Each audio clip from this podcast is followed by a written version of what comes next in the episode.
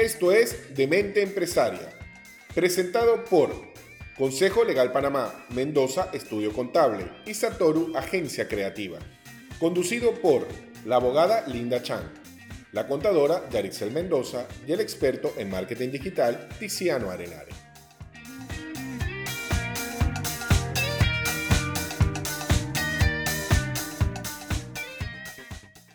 Bienvenidos a otro capítulo de Demente Empresaria.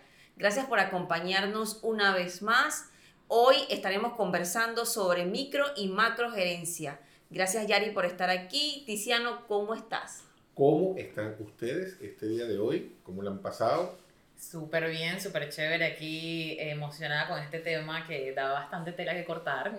Eh, sí, esto es un tema súper controversial, macro y microgerencia. ¿Quién no hemos sido víctimas o hemos sido victimarios? Exacto, de, los dos lados. De los dos lados. Y de nosotros mismos. Claro, sí, realmente, que nadie puede decir que esté libre de pecados que lance la primera piedra. y siempre hay un tema con la parte de esa de gerencia. ¿Quién es el buen gerente? ¿Quién es el mal gerente? Aquí hay un tema también bien interesante y es que la gente piensa que microgerencia se refiere solamente a cuando lideras un equipo y es que la microgerencia se puede aplicar también a si eres emprendedor, por ejemplo, con tus proveedores, quizás con, tu, con las personas que tercerizas. Mira, yo pienso que eso es un mal necesario. Todos empezamos microgerenciando, después inclusive pasamos como etapas de macrogerencia y luego regresamos a la microgerencia. Te das cuenta cómo encontrar el equilibrio. Exacto, entonces vas buscando ese equilibrio y eh, te vuelves más criticón, terrible. Entonces criticas a los demás, te criticas tú. Y yo pienso que de los peligros de la microgerencia, que quisiera me gustaría que abundaras en lo que es la definición de, de microgerencia, uno de los peligros es que te vuelves muy autocrítico, te vuelves muy autocrítico. Y además de eso, siento que te, te presionas muchísimo. La autoexigencia. la autoexigencia. pero fíjate que justamente, y vamos, eh, vamos a ir desarrollando el tema, y que vamos a encontrar puntos muy interesantes en esto. Fíjense, yo estuve investigando y, por ejemplo, encontré en www.dinero.com el estilo de liderazgo macrogerencia versus microgerencia y habla Raúl Ávila. Y él, una de las cosas que nos dice, ok, vamos a ponerlo aquí, que es en el mundo gerencial se han marcado notoriamente dos estilos básicos de liderazgo, bajo los cuales se han, se han instruido varias relaciones empresariales. Aunque gran parte de los gerentes se han mostrado de acuerdo con la idea de delegar es vital para la búsqueda del éxito de negocios, sigue existiendo casos en donde el control obsesivo hacia el empleado y subordinado se mantiene en materia laboral, muchas veces frena el desarrollo normal de la idea que permite alcanzar objetivos. La microgerencia se enfoca en un control obsesivo del trabajo de los empleados. Eso es lo que llamamos microgerencia, más lo que llamamos macrogerencia, es lo, cuando hablamos que se ha formado como un modelo en donde el gerente ofrece pocas instrucciones a los empleados, dejando a su grupo de trabajo la autonomía suficiente para la realización de sus labores, sin involucrarse demasiado. Así, los individuos adquieren una notoria responsabilidad frente al desarrollo y ejecución de las tareas encomendadas. Ahora bien, aquí vamos al punto. ¿Qué ¿Qué es mejor, ser microgerente o macrogerente? Ninguno de los dos, los extremos no son buenos, el equilibrio es lo que hay que buscar. Entonces, eh, se basa esto más en el control, es lo que entiendo, ¿no? La microgerencia es cuando tienes un exceso de control sobre las tareas asignadas a tu, a tu equipo. Y la macrogerencia sería entonces cuando no controlas a tu, macro, a tu equipo. Cuando tienes también quizás un exceso de confianza con tu equipo. O le das un exceso de confianza. Vamos a ver aquí. Pero puede ser, pueden ser dos flancos de eso un exceso de confianza porque tú eres un gerente muy relajado y fresco, como diríamos en Panamá, o porque sabes que tu equipo puede rendir. Y ahí es lo importante también de evaluar y de conocer a tu equipo y de saber, porque por ejemplo, tú puedes tener equipos en distintas partes. Si es una empresa grande, tú puedes tener un equipo de tal cosa, un equipo de tal otra cosa, y capaz este equipo que tienes, el equipo 1, digamos, capaz funciona bien dándole un poquito más de seguimiento y capaz el equipo 2 menos. Vamos a darle aquí orden al tema, ¿no? Que dice, por ejemplo, ¿qué es mejor, la microgerencia o la macrogerencia? Esto eh, lo estoy viendo en internet en una página que se llama braille.lat, que es la psicología, eh, de, de, psicología de la universidad, y vamos a ver qué nos dice. Y vamos a partir desde ahí. Dice, por ejemplo, ¿qué es mejor, la microgerencia o la macrogerencia? Entonces hay ciertas respuestas, por ejemplo, ¿por qué hablar Dice, respuesta, la microgerencia. Explicación, ¿por qué puedes, porque puedes hablar con los demás. Entonces hay una serie de preguntas, por ejemplo, ¿qué se entiende por la parte de microgerencia? La microgerencia no es más que el control absoluto sobre las obligaciones o las tareas encomendadas a tu equipo y donde demuestras poca confianza. Ahora bien, yo por ejemplo, y contándoles algo, algo lo que me he encontrado, yo he sido microgerente realmente, he pasado por la etapa de la macrogerencia y creo que encontrar ese punto medio te cuesta, ¿no? Porque, por ejemplo, por darte una anécdota, por contarles una anécdota, yo tenía un cliente que recuerdo clarito y le voy a repetir las palabras tal cual. Y decía, si yo no estoy sentado y tengo el culo puesto sobre lo que mando a hacer, no sale, no se hace. Entonces tienes un mal equipo. Entonces lo que tienes, tienes un muy mal, equipo. O no sabes comunicar lo que quieres, o lo que quieres sobrepasa inclusive la capacidad de tu equipo. Entonces, lo primero que tenemos que ver es qué tan bueno es esto de la microgerencia y qué tan malo es lo de la microgerencia. irnos y como que verte a los extremos. Como también te encuentras clientes que son totalmente microgerentes y a ti lo que te provoca es decirle, bueno, compadre, si usted sabe hacerlo, ¿para qué me dices a mí que te lo haga? Entonces hazlo tú mismo. ¿Por qué? Porque yo considero, y inclusive eh, cuando estábamos hablando de la, de, del tema, que estaba hablando con Yari, algo en la cual yo soy partidario, de repente Yari discrepa, es que tú no puedes constantemente vigilar a tu equipo.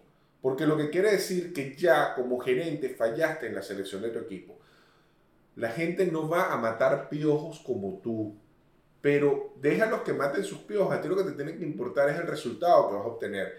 Y si tienes gente capacitada, ¿por qué la tienes que microgerenciar? ¿Por qué tienes que estarle diciendo qué tiene que hacer, cómo lo tiene que hacer y dónde lo tiene que hacer? Y si muchos supieran que ese, ese estilo de microgerenciar, cómo drena al profesional en la empresa. De hecho, te cuento que hay un estudio de Gallup, que es una empresa analítica asesora en Estados Unidos, en Washington, que eh, demostró que el, el mayor crecimiento y éxito empresarial se consigue eliminando esta parte de la microgerencia, es porque consigues también tener un equipo un poco más motivado, consigues tener un equipo con más sentido de pertenencia, obviamente, porque tiene también la posibilidad de detectar eh, o de tomar decisiones. Y hay un tema súper interesante también, y es que, viste, cuando eh, el equipo siente que tú siempre estás encima, desaprobando quizás su, su, su, su trabajo, entonces no se empoderan. Entonces nuestro trabajo como líderes es empoderar a nuestro equipo para que ellos aprendan a tomar decisiones y a resolver, porque tú no siempre vas a estar al lado, sino cómo crece tu empresa si tú estás pendiente de los detalles. Acá también hay otro tema, cómo diferenciar qué es importante y qué es urgente. Porque nosotros decimos como líderes,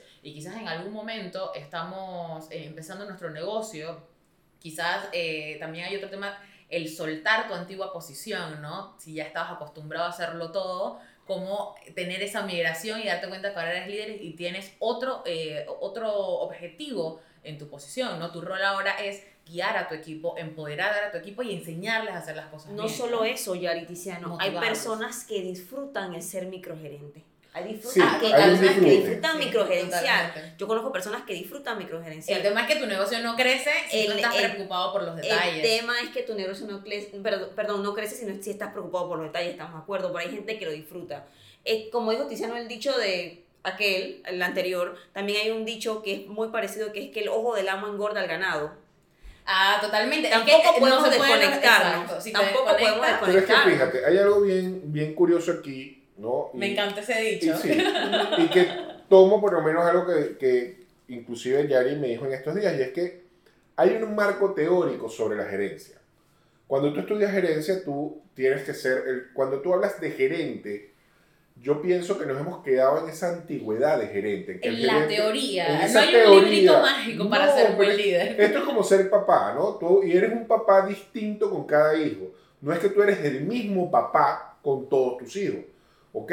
Donde tú empiezas a identificar las necesidades de cada uno de tus hijos y cuando identificas esa necesidad, entonces te vuelves con uno un poco más protector, con el otro te identificas, entonces trata como ese hijo que tú le empiezas a dar como y delegas ciertas responsabilidades en él y sencillamente lo que le empiezas a decir es, bueno, soluciona y soluciona y le das el derecho a que él decida sobre ciertas cosas y como también tienes otro hijo, que de repente lo sientes que es lo suficientemente autosuficiente y lo dejas que él tome decisiones, actúe inclusive y que sencillamente te reporta. ¿Qué es lo que ha pasado ahora, muchachos? en la época de pandemia con el teletrabajo, la gente que es obsesiva con la microgerencia, ¿cómo ha hecho? ¿Cómo tú controlas entonces a tu empleado? Claro, claro. Y eso, y fíjate que eso ha sido un punto bien importante que lo has Sí, tocado, porque sí. las empresas que mandaron a sus empleados y que tienen la costumbre de microgerenciar son empresas que hoy tuvieron que cerrar. Exacto, Porque no- totalmente. no este era el momento de que eh, floreciera, por decirlo así, la No. parte esa capaz de tu equipo, ¿no?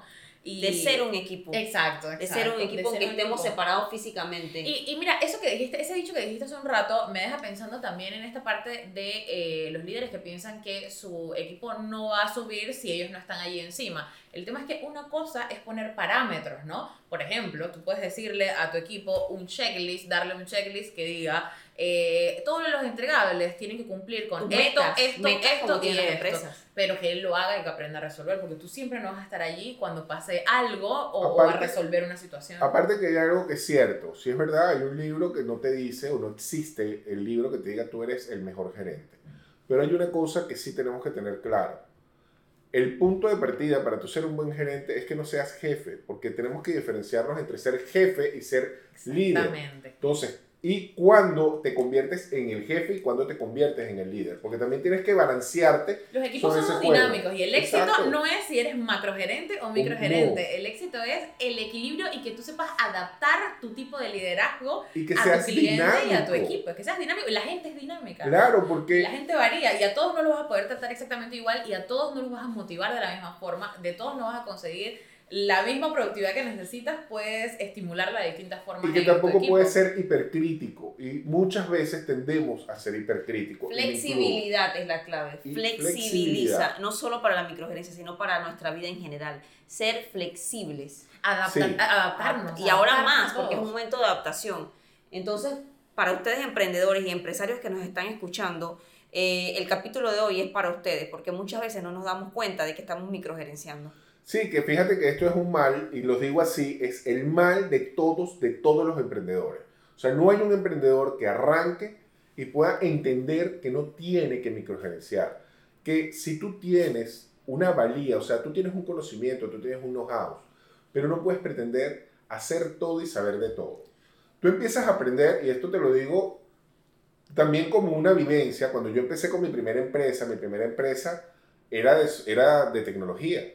Pero yo no soy tecnológico, yo no venía de tecnología. De hecho, en ningún lado, yo no soy ingeniero de sistema, ni mucho menos. Este, pero monté una empresa de tecnología. pues. O sea, aprendí y empecé a generar clientes con la empresa. ¿Qué empecé a hacer? Primero todo lo hacía yo. Y empecé a buscar gente que supiera lo que yo no sabía. Exactamente. Entonces- la, gente, la gente suele buscar, eso es también cuando buscan socios, Ajá. la gente suele buscar de que un socio que sea totalmente compatible conmigo y que se parezca a mí. Mentira. No, tú Para buscas el que te nada, complementa. Para nada, mi El socia, que te mi- complementa. mi socia en mi emprendimiento eh, de venta de ropa sigue amándome Panamá, by the way. Eh, Ella es todo lo contrario a mí y me encanta, o sea, va Claro, es que, fabuloso. es que uno se complementa súper bien Es que aparte van- los dos van a cometer el mismo error y los dos van a estar Exacto. tocando la misma necesitas a alguien que tecla. te diga, hey, eso me, Entonces- no me parece. Volviendo al tema, una de las cosas que pude empezar a ver es que empecé a aprender y empecé, como era yo solo, tenía que aprender a hacer, me acuerdo que en esa época entregabas un CD metido porque eh, este, nosotros distribuíamos un antivirus y entonces tenías que entregarle la caja. Yo pensé que ibas a decir disquete. No, no. Entonces tuve que aprender a grabarlo, tuve que aprender a imprimirlo, tuve que aprender cómo hacerlo ejecutable. Y perfecto, lo aprendí, qué bueno, pero estaba loco porque alguien lo hiciera y lo hiciera mejor que yo.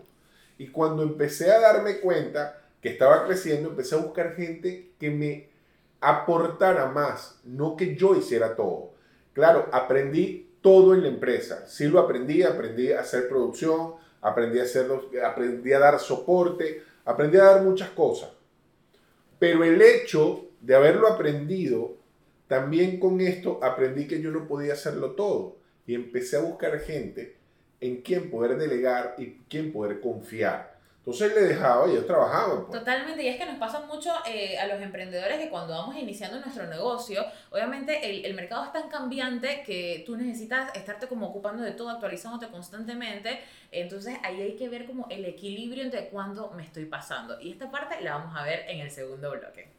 Ya volvemos.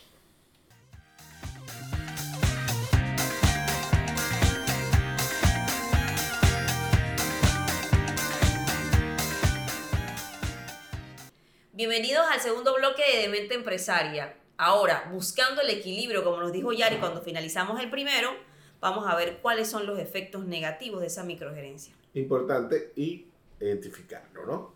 Vamos a empezar con el primero y es que mata la productividad. Sí, mata la productividad horriblemente porque haces o creas tú cuando microgerencias empleos dependientes de ti. Ustedes se imaginan estar todo el tiempo preguntándole a tu gerente, a tu jefe o a tu, o a tu jefe inmediato, eh, perdón por la redundancia, ¿esto está bien jefe? ¿Le gusta así jefe? ¿Le cambio la letra jefe? ¿Pero puedo llamar a esa persona jefe? Qué pereza, ¿verdad? Te vuelve Exacto. dependiente. En esa parte, entonces, Te mm. limitas. Aparte que afectas muchísimo esa autoestima. del Sí, la autoestima, la autoestima del empleado. Le quitas esa confianza en sí mismo como profesional y como trabajador. Entonces, definitivamente mata la productividad. Segundo punto, Tiziano, ¿cuál era el segundo punto? El segundo efecto. Aumenta la rotación. Cuando ustedes ven que esas empresas, dice, llegué hoy y vi a María de recepcionista, llego la próxima semana y está Yari de recepcionista, llego la tercera semana y está Linda de recepcionista, y tú preguntas, ¿dónde están? ¿Las ascendieron? No, las votaron. Claro, pues es que nadie se siente cómodo eh, teniendo a alguien respirándole en la nuca por cada cosa, aparte que tú sientes que nada lo que haces, no sabes qué es lo que tienes que hacer. Aquí hay un tema también de la comunicación, ¿viste? Que obviamente si, si, tu, si tu equipo, ¿no? si a tu equipo no le dices bien qué tipo de eh, resultados son los que están buscando, eh, necesitas estar ahí encima, pero si tú das las instrucciones correctamente, o el equipo no está siguiendo las instrucciones, o tú no tienes necesidad de estar ahí encima controlándolo porque no lo dejas fluir. Entonces mermas toda la productividad de la empresa. No, y que generas un ambiente así como una olla de presión. lo y aumenta la rotación porque todo el mundo se quiere ir de ahí rápido. Cuando tú ves que en una empresa hay una rotación alta de personal, Algo anda mal ahí. algo anda mal y casi siempre es el líder o el gerente o el jefe. ¿Por qué? Porque tienes que votar tanto el personal, porque rotas tanto el personal, nadie está conforme y tú tampoco lo estás. Allí hay un problema. Sí, y lo que pasa es que no tienes un equipo sólido. No tienes equipo. O no tienes un, un líder que sepa cómo guiar ese equipo o deje de microgerenciar o está microgerenciando mucho. Y mira qué importante es esto, que cómo se une a que atrofia el crecimiento de la empresa, lo para, paralizas a la Totalmente, empresa. probablemente tú estás tan enfocado en los detalles y en estas cosas que son importantes, pero que capaz no eran urgentes para que tú te estuvieras metiendo todo en todas esas asignaciones que hace la persona, eh, que al final tu empresa dejó de crecer, porque obviamente no te estás ocupando de esos puntos que para eso estás ahí como líder, que es para crecer tu emprendimiento o tu negocio, ¿no? Y estás preocupándote por cada detallito y si le puso la- el punto o la coma, y eso en realidad tienes como que acostumbrar a, eh, a tu equipo a que ellos te busquen a ti, eh, digamos, eh, no desmesuradamente, pero que te busquen a ti para hacerte las preguntas que te tengan que hacer y que tú no tengas que estar encima de ellos para poder que te enfoques en que tu negocio crezca. Y mira qué paradójico es esto, ¿no? Tú microgerencias estás sobre tu personal porque supuestamente tú los vas a hacer mejor. Pero otro de los puntos es que terminas con un equipo y un personal mediocre. Claro, porque no resuelven, no están acostumbrados a resolver porque saben que te tienen allí encima y que tú lo vas a hacer y que si lo hacen ni siquiera están seguros si, si te va a parecer bien. Yo les voy a decir una cosa. Yo tengo una tendencia a, a tener ese gustito por controlar cositas porque yo soy abogada. Eh, pero déjenme decirles que si hay una cosa chévere en esta vida es delegar funciones. O sea, tú delegas, delegas, delegas. Eso es la cosa más rica que hay. No quiero decir que no vas a dar un vistazo a lo que están haciendo los demás, en este caso tus colaboradores. Claro que sí, tú puedes pasar y decirte, ¿sabes qué, Jan? Este, ¿Cómo te está yendo con ese escrito? Muéstramelo a ver. Pero es que fíjate, Ah, la mira, gente, qué bueno, qué bien lo estás haciendo. y la gente Exacto, tiende qué a importancia de confundirse motivar al también. equipo también. No, y que la gente tiende a confundirse en delegar y abandonar. Una cosa es delegar y otra cosa es abandonar. Tú cuando delegas, tú lo que le estás diciendo es, tú vas a hacer tu trabajo. Pero tu función como líder no es que tú le vas a revisar el trabajo. Tú tienes primero que aprender de su trabajo, ver que eso está logrando el objetivo que se persigue en el equipo. Y que tú comunicaste claramente el objetivo Exacto. que se buscaba en esa Exacto. tarea. Y que tú, que esa persona esté respondiendo con el objetivo que tú claramente comunicaste. Exactamente. Tal cual. Y esto quiero que lo aten bien porque cuando microgerencias te vuelves un virus. ¿Y por qué te vuelves un virus? Porque generas mayor estrés. Coronavirus. Contagias Totalmente. ese estrés, a, estrés No, no. a todo el equipo, te lo contagias a ti y todo el mundo tiene una atmósfera tóxica esa No, y aparte, y aparte que creas a un ambiente tóxico, puedes llegar a generar en tu personal y en tu equipo problemas de salud. Sí. Porque no Sí, sabes sí, lo que sí. te genera el estrés tener una persona en la nuca. Sí. Y, y- y que esto lo estás haciendo bien. Pero es que esto no lo tenías que hacer así. Entonces, aparte, te vuelves hipercrítico. Entonces, si me vas a generar más estrés de lo que tiene la vida diaria, y esto es un consejo para todos aquellos que estén trabaja- trabajando bajo un microgerenciador, abandónalo. Es preferible que lo abandones porque esto no te va a permitir crecer a ti. Esto a nivel de salud va a ser terrible porque te va a generar un estrés y no vas a pagar con el salario que te está dando el problema patológico que te está generando. Entonces, Yo conozco mucha gente que se ha enfermado en el trabajo, que se enferma de muchísimas cosas, se enferma de estreñimiento. Se enferma, a veces salen, que te salen eh, espinillas. Tú dices que nunca he tenido espinillas, ahora tengo espinillas. Y ojo Te que salen estrés- el orzuelos. se Todo eso te sale lados. cuando tú tienes estrés, se somatiza por todas partes, yo lo sé. No duermes por la noche pensando en el trabajo. Entonces, ¿vale la pena? Después de todo lo que nos ha pasado en pandemia, ¿vale la pena seguir viviendo de esa forma? no vale la pena. No vale la pena. Y aparte que, o sea, tienes que como que soltarlo, pues. Entonces, Claro, y aquí- para buscar mayor crecimiento, éxito en tu negocio, definitivamente tienes que empoderar ese equipo, empoderar ese proveedor y comunicar claramente qué es lo que quieres de esa tarea. Y esto nos lleva a un solo punto. Bueno, ya te identificaste, ya viste las consecuencias de microgerenciar. Ya viste que no lo estás haciendo bien, porque no lo estás haciendo Y bien. darte seguimiento a ti mismo también, constantemente, porque capaz tú lo resuelves en el momento, pero en seis meses estoy cayendo nuevamente en eso de microgerencia. Exactamente, entonces tienes que irte analizando diariamente. Y- La, la pregunta es. ¿cómo tú le haces saber a un microgerenciador que lo es? O un microgerente, creo que la palabra es microgerente. Yo creo ¿Cómo que, tú- yo creo que cómo- es un trabajo porque si- interno. No, porque, bueno, sí, porque también como le dices a tu jefe, sabes que eres un ogro. Exacto. Si eres no un buen vivir. líder, si eres un buen líder, tú estás constantemente eh, eh, autoanalizando. Mira, yo pienso que esto es como una adicción. Si tú no te das cuenta que eres adicto y buscas la ayuda necesaria, no lo vas a dejar de hacer. Y la microgerencia es una adicción. Cuando tú no terminas de identificar, asumes que estás microgerenciando. Porque muchas veces te tienes que dar cuenta con tus proveedores, te tienes que dar cuenta por la rotación de tu empresa, te tienes que dar cuenta que tu empresa no crece, tu empresa siempre está ahí. Y entonces, bueno, es que yo tengo proyectos y no sé qué, y tú ves que todos tus proyectos sencillamente caen. Es que estás microgerenciando. ¿Y por qué estás microgerenciando? Porque todo lo quieres hacer tú y tú no lo puedes hacer todo. Entonces, tienes que aprender a delegar y dejar de pensar que eres imprescindible. Esto es algo que yo se lo digo a mi equipo. Ni yo soy imprescindible. El que quiera sentarse en esa silla donde yo estoy, venga y hágalo. Yo soy necesario, no soy imprescindible. Y ahora en esta época con el tema del COVID y de la cuarentena y todo lo, todo lo que estamos viviendo, eh, sí, nos hemos dado cuenta que no somos imprescindibles. Mm, mm, para nada. Entonces, lo primero que tienes que hacer es identificar si hay remedio para la microgerencia y hay remedio para la macrogerencia. Todos, yo creo que Yari, este, Linda, inclusive yo he microgerenciado y he macrogerenciado. Este, a veces me paso a la microgerencia y a veces estoy en ese vaivén. Me molesta sobremanera un cliente que me microgerencia. De hecho, no es un cliente para esta agencia. Y lo digo así públicamente. ¿Y por qué? Porque si me contratas es porque tienes que confiar en mí, porque yo soy el experto. Entonces, si tú consideras que eres más experto y sabes más, pues hágalo usted mismo y siga haciéndolo usted mismo y dése cuenta que su negocio no está creciendo. Pero eso tú- es fácil para ti porque tú lo dices desde el punto de vista donde tú eres el emprendedor o el empresario que llegan clientes a ti. Pero cuando tú eres un empleado Exacto. y exacto. tu Yo jefe creo- o tu líder tiene esta situación de microgerencia. Bueno, lo más que ¿Cómo tú lo transmites? Eso es una de las cosas que a mí me gustaría saber cómo Yo hacerlo. creo que ahí eso es un tema que deberíamos ampliar, Ampliar. en En otro, otro, sí. en otro capítulo. porque es mucho, porque es delicado, es muy es- sensitivo. Bastante. Y te explico por qué. Porque inclusive hay cuestiones conductuales entre que pudiéramos compararlo con el maltrato. En que te vuelves un justificante o, o justificas a través de argumentos el que continúo manteniéndome aquí porque es lo que me paga la comida.